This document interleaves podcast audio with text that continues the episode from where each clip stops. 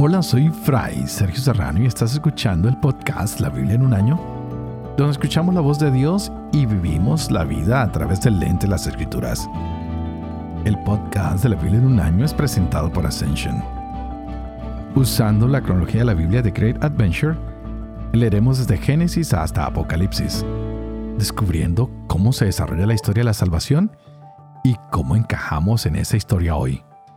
Llegamos al día 161 y con esto terminamos hoy el Evangelio de Marcos que, wow, realmente se me ha pasado muy rápido. Les dije que era un Evangelio rápido, como los mensajes de texto de hoy, como los emails. Iba directo al punto, pero se me pasó realmente volando este tiempo y vale la pena que recordemos que desde ayer y lo continuaremos hoy, entramos en todo lo que es el relato de la pasión. Está la última cena que se prepara, está Jesús con todo listo, planeado, sus amigos solo tienen que ejecutar. También estaba planeada la detención de Jesús, que lo entregarían con un beso. Todo esto pasa, se hace el juicio y vamos a entrar en ese proceso del juzgamiento, de la crucifixión, de la muerte y de llevar a Jesús al sepulcro. Y terminaremos hoy con las mujeres que encuentran la tumba vacía de Jesús. Es algo muy interesante. Ayer me llamó la atención que hay un joven que se escapa desnudo después de la detención de Jesús. Wow. Lo dejamos todo a veces por miedo, ¿verdad? Y hoy terminaremos con algo muy hermoso. El envío de los once a predicar.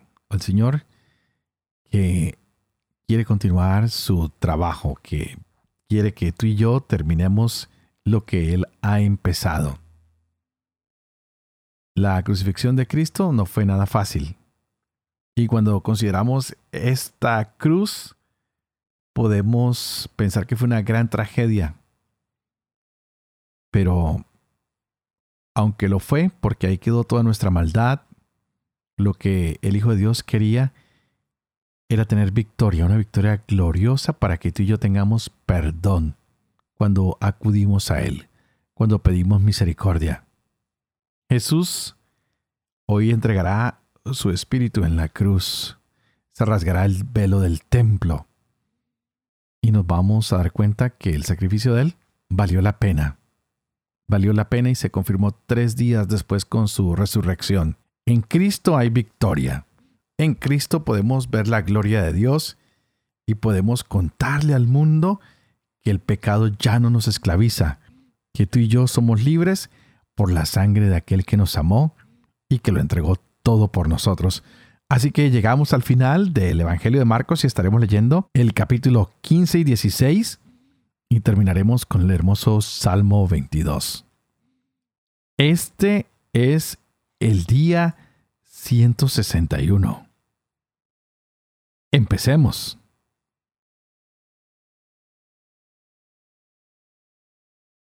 Marcos capítulo 15. Pronto al amanecer prepararon una reunión los sumos sacerdotes con los ancianos, los escribas y todo el Sanedrín, y después de haber atado a Jesús le llevaron y le entregaron a Pilato. Pilato le preguntaba, ¿Eres tú el rey de los judíos? Él le respondió, Sí, tú lo dices. Los sumos sacerdotes lo acusaban de muchas cosas. Pilato volvió a preguntarle, ¿No contestas nada? Mira de cuántas cosas te acusan.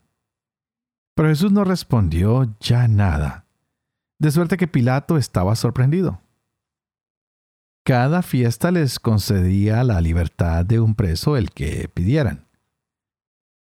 Había uno llamado Barrabás que estaba encarcelado con aquellos sediciosos que en el motín habían cometido un asesinato.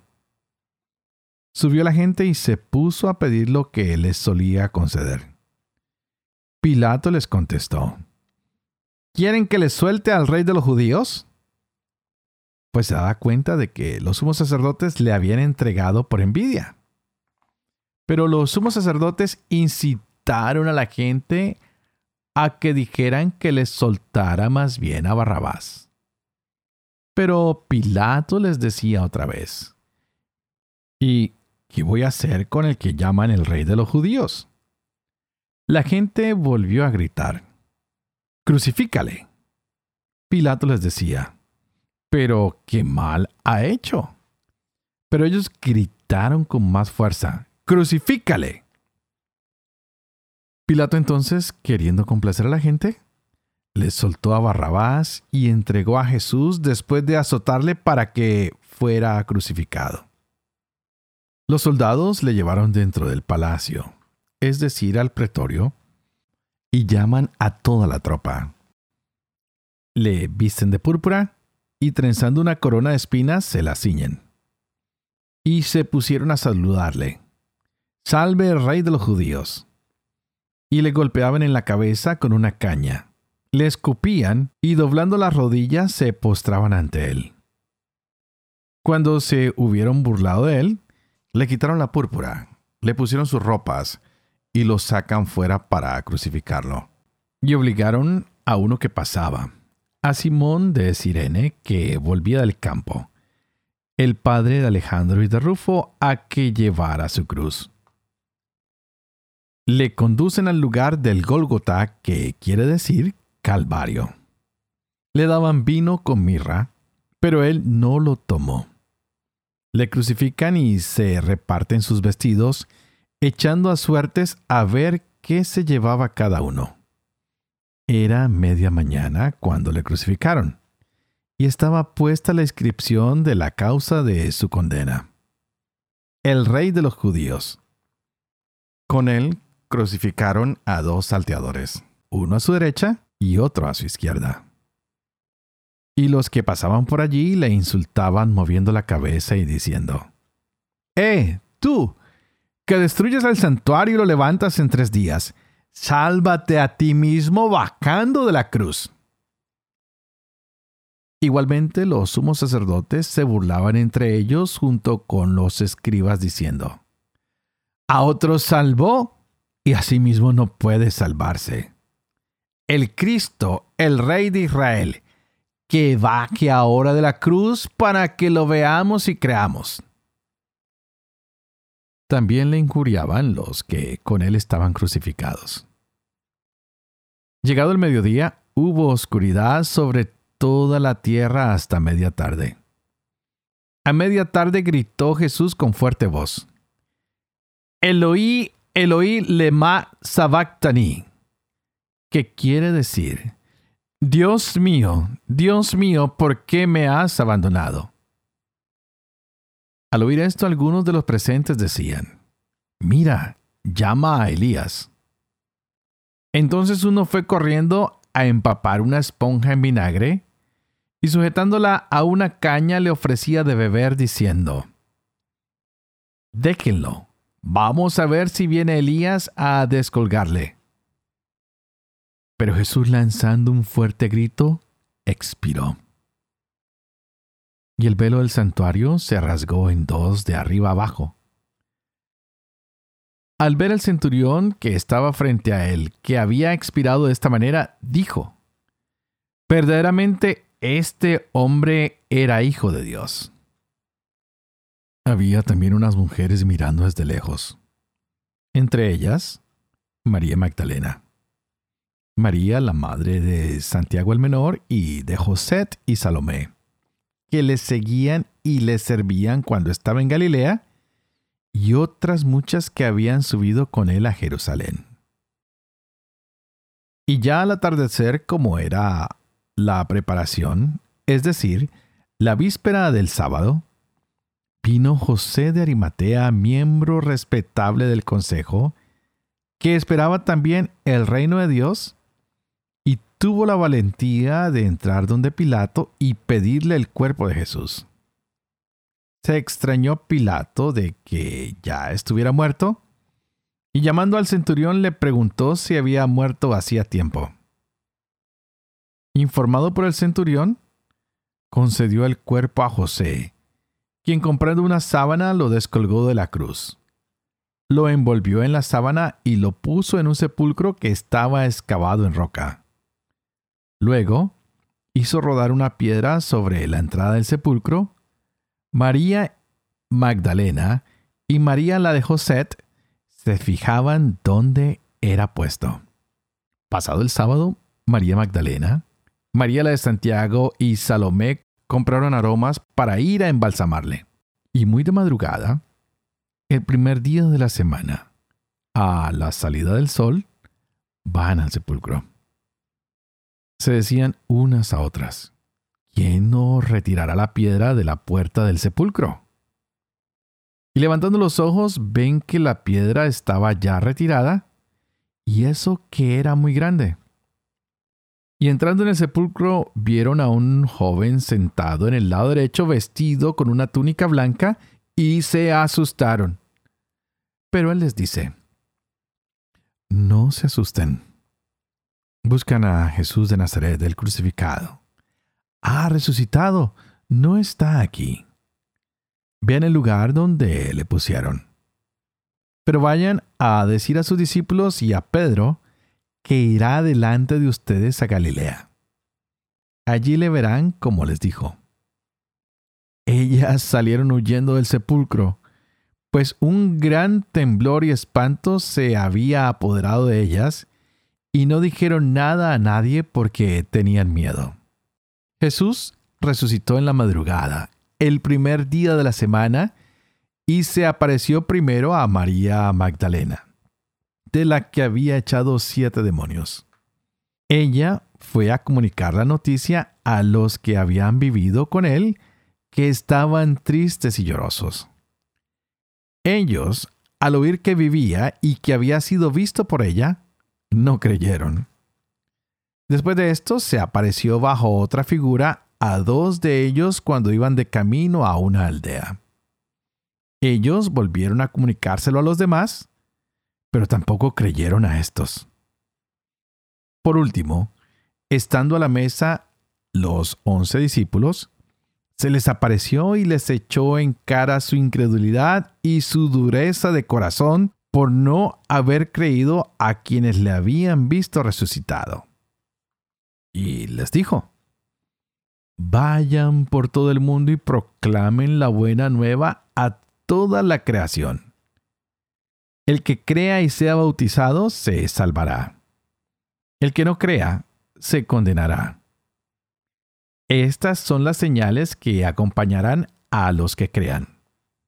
En mi nombre expulsarán demonios. Hablarán en lenguas nuevas. Tomarán serpientes en sus manos y, aunque beban veneno, no les hará daño. Impondrán las manos sobre los enfermos y se pondrán bien. Con esto, el Señor Jesús, después de hablarles, fue elevado al cielo y se sentó a la diestra de Dios. Ellos salieron a predicar por todas partes, colaborando el Señor con ellos y confirmando la palabra con las señales que la acompañaban. Salmo 22 del maestro de coro. Sobre la sierva de la aurora. Salmo de David. Dios mío, Dios mío, ¿por qué me has abandonado? Estás lejos de mi queja, de mis gritos y gemidos. Clamo de día, Dios mío, y no respondes. También de noche sin ahorrar palabras pero tú eres el santo entronizado en medio de la alabanza de Israel. En ti confiaron nuestros padres, confiaron y tú los liberaste. A ti clamaron y se vieron libres. En ti confiaron sin tener que arrepentirse. Yo en cambio soy gusano, no hombre. Soy afrenta del vulgo, asco del pueblo. Todos cuantos me ven de mí se mofan. Tuercen los labios y menean la cabeza. Se confía a Yahvé, pues que lo libre, que lo salve si tanto lo quiere. Fuiste tú quien del vientre me sacó, a salvo me tuviste en los pechos de mi madre. A ti me confiaron al salir del seno. Desde el vientre materno tú eres mi Dios. No te alejes de mí, que la angustia está cerca, que no hay quien me socorra. Novillos sin cuento me rodean. Me acosan los toros de Bazán. Me amenazan abriendo sus fauces, como león que desgarra y ruge.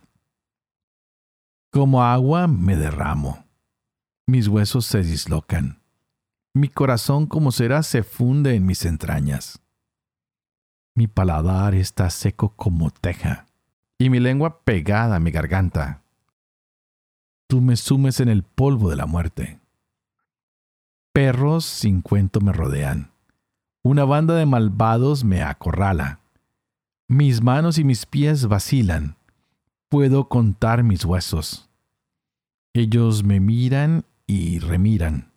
Reparten entre sí mi ropa y se echan a suertes mi túnica. Pero tú, Yahvé, no te alejes. Corre en mi ayuda, fuerza mía. Libra mi vida de la espada, mi persona de las garras de los perros. Sálvame de las fauces del león, mi pobre ser de los cuernos del búfalo. Contaré tu fama a mis hermanos. Reunido en asamblea te alabaré. Los que estén por Yahvé, alábenlo. Estirpe de Jacob, respétenlo. Témanlo, estirpe de Israel que no desprecia ni le da asco la desgracia del desgraciado. No le oculta su rostro, lo escucha cuando lo invoca. Tú inspiras mi alabanza. En plena asamblea cumpliré mis votos ante sus fieles. Los pobres comerán, hartos quedarán. Los que buscan a Yahvé lo alabarán. Viva por siempre su corazón se acordarán, volverán a Yahvé todos los confines de la tierra, se postrarán en su presencia todas las familias de los pueblos, porque de Yahvé es el reino, es quien gobierna a los pueblos. Ante él se postrarán los que duermen en la tierra, ante él se humillarán los que bajan al polvo. Y para aquel que ya no viva, su descendencia le servirá hablará del Señor a la edad venidera. Contará su justicia al pueblo por nacer. Así actuó el Señor.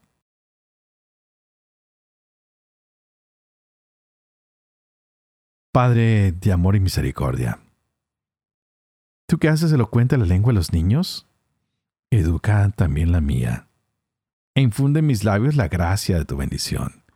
Padre, Hijo y Espíritu Santo. Y a ti te invito para que pidas al Espíritu Santo que abra nuestra mente y nuestro corazón para que podamos gozarnos en esta hermosa palabra de Dios para nuestras vidas. ¿Y qué palabra la que tenemos hoy? Está frente a nosotros la crucifixión de Cristo. Todas las escrituras hablan de ese que tenía que venir. Y hoy se nos describió la muerte de Jesús, pero también que ha resucitado. Y tenemos que pensar más en la resurrección que en la muerte. ¿Cuál es el significado especial que tiene la resurrección para cada uno de nosotros? Veíamos que todos se habían dispersado el día que apresaron a Jesús que lo habían traicionado, que lo habían abandonado. Y Pedro que lo niega constantemente. El pecado, siempre tratando de destruir, de dividir, de causar confusión. Y Jesús entregando su vida por nosotros, por ese pecado que nos aleja de Él, por lo que nos mantiene con distancia de Él. Qué hermoso sería que miráramos reverentemente la cruz de Jesús y le dijéramos, Señor, muchas veces te hemos negado y tú sigues entregándote por nosotros.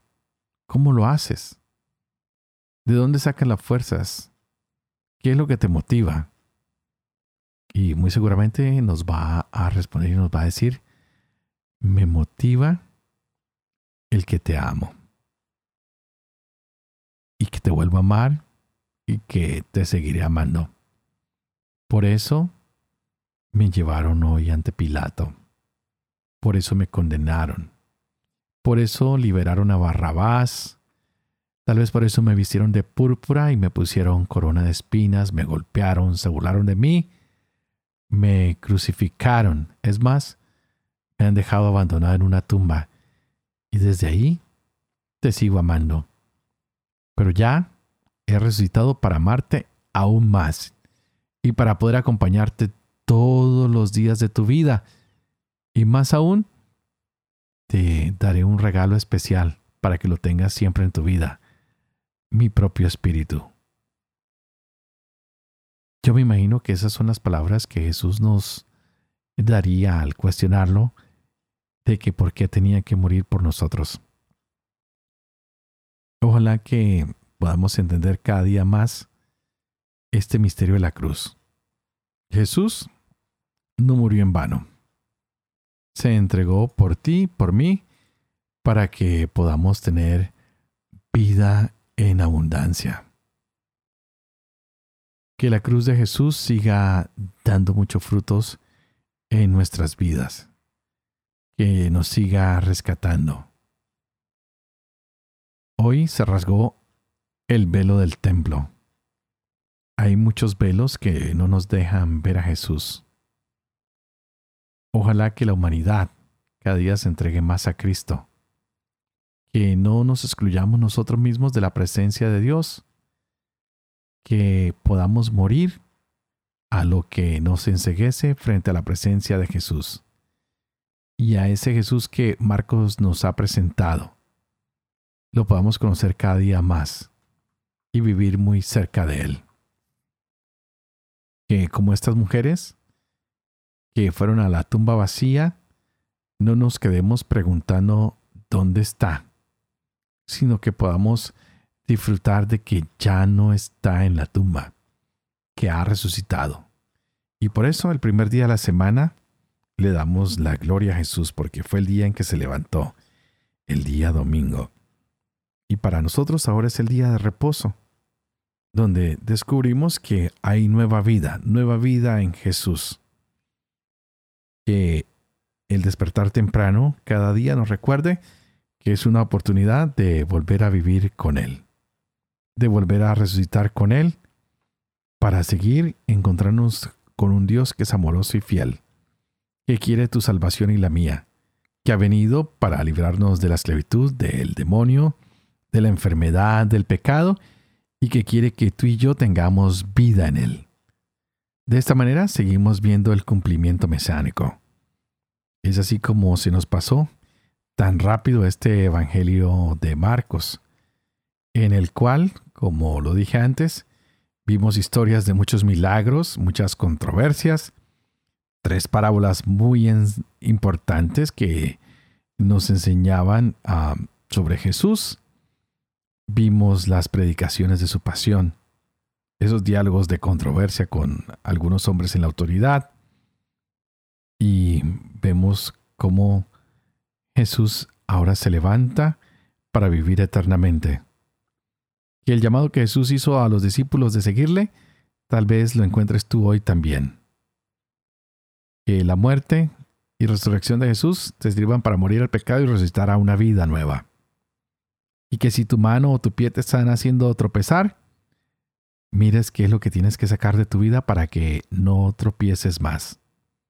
Te invito a que te dejes amar por Jesús, a que te dejes proteger por Él, a que camines con Él, a que te dejes enseñar de Él. Y de esta manera podremos disfrutar de las gracias y bendiciones que estaban preparadas para nosotros. Y por supuesto, antes de terminar, por favor no se olviden de orar por mí, para que sea fiel al ministerio que se me ha confiado, para que pueda vivir con fe lo que enseño, lo que leo, para que siempre pueda enseñar la verdad y para que yo pueda cumplir también lo que he leído y enseñado. Y que la bendición del Padre, del Hijo y del Espíritu Santo desciendan sobre ti y te acompañen siempre. Que Dios te bendiga.